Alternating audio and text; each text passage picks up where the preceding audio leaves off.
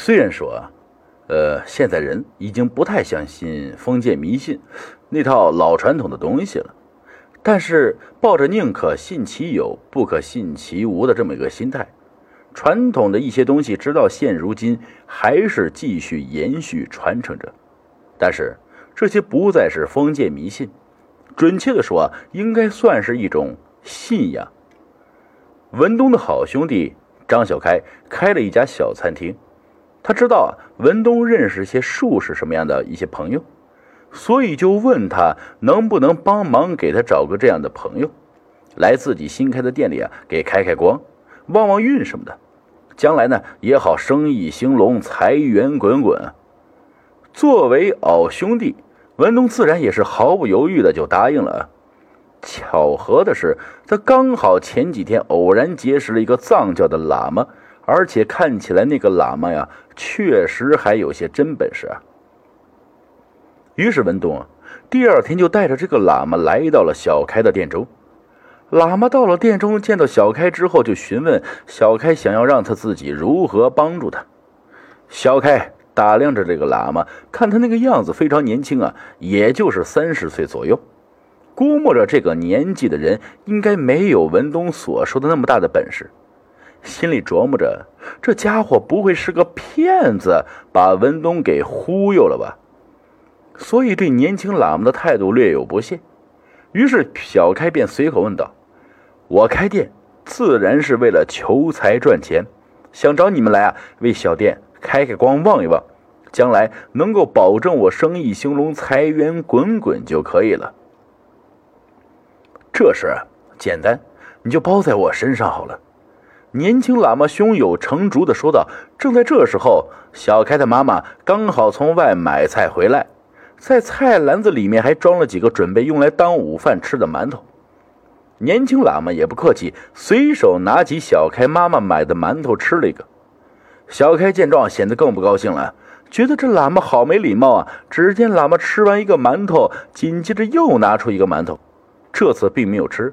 而是放在嘴边吹了吹，指着小店一个方位说道：“把这个馒头就供在那里，每天三炷香，千万不要忘记。只要你按我说的去做，保证你日进斗金。”小开闻言，瞬间就炸了呀！“什么？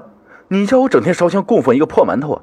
我可是找你过来给我小店开光的，你这是在逗我玩啊？”年轻喇嘛回答的更干脆：“别废话。”我已经帮你开过了，你就听我的供就是。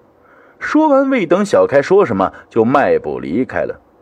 小开看了看文东，文东也是一脸迷茫，对小开说：“要不你就按照他说的试一试。”接下来一阵子，小开每天早中晚三炷香供奉着那个馒头。三个月后啊，小开店里的生意并没有多大起色，于是小开就和文东抱怨。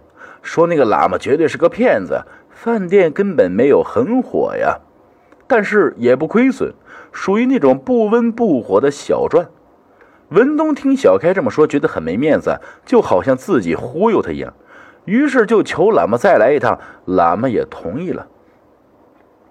再次来到小开家的饭店，小开就对年轻喇嘛说：“大师，你这个馒头不灵啊。”我按照你说的每天三次烧香供奉着他，可是你自己看看，我们这个店根本就不怎么兴旺。喇嘛闻言，一张脸瞬间阴沉下来，说道：“你这不是废话吗？只是吃你家一个馒头而已，你就不舍得，却还幻想着赚大钱。就你这种贪得无厌又不想付出的人，我能够保证你不赔本就不错了。”说完，年轻喇嘛脸一黑，便走了。小开看到喇嘛又摔门而去，他也是生气愤怒不已，不顾文东的阻拦，几步上前就把供着的馒头拿起来，打算给扔了。当小开的手接触那个上边已经布满灰尘的馒头时，心中不由得一惊啊！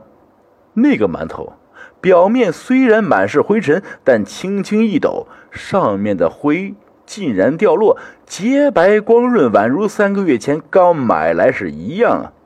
而且摸起来也是十分的松软，换做别的馒头，估计早就发霉长毛不像样了呀。这可把小开给吓坏了，急忙将扔掉的馒头又捡了回来，恭恭敬敬放在供台之上，之后便跑出门去寻找那位喇嘛。但是喇嘛却没有再回来。喇嘛告诉小开，他的财运就是如此强求不得，如果非要过分索要，就算是能够赚取大钱，也会把赚到的钱财很快散尽。小开不死心啊，就去恳求文东帮忙。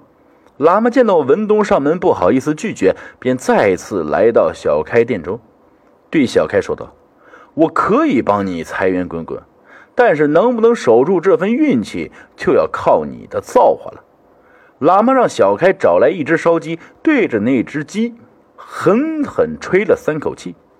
之后交给小开，让他不仅每天三炷香的供奉，还要喂食小米给这只鸡。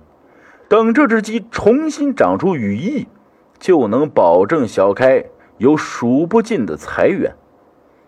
已经变成烧鸡的鸡，怎么可能吃东西？不过这次小开对喇嘛说的没有半点怀疑啊！除了每日上香之外，还会时不时的放一些小米在鸡头处，希望。有奇迹发生，那只烧鸡真的能够啄食小米啊！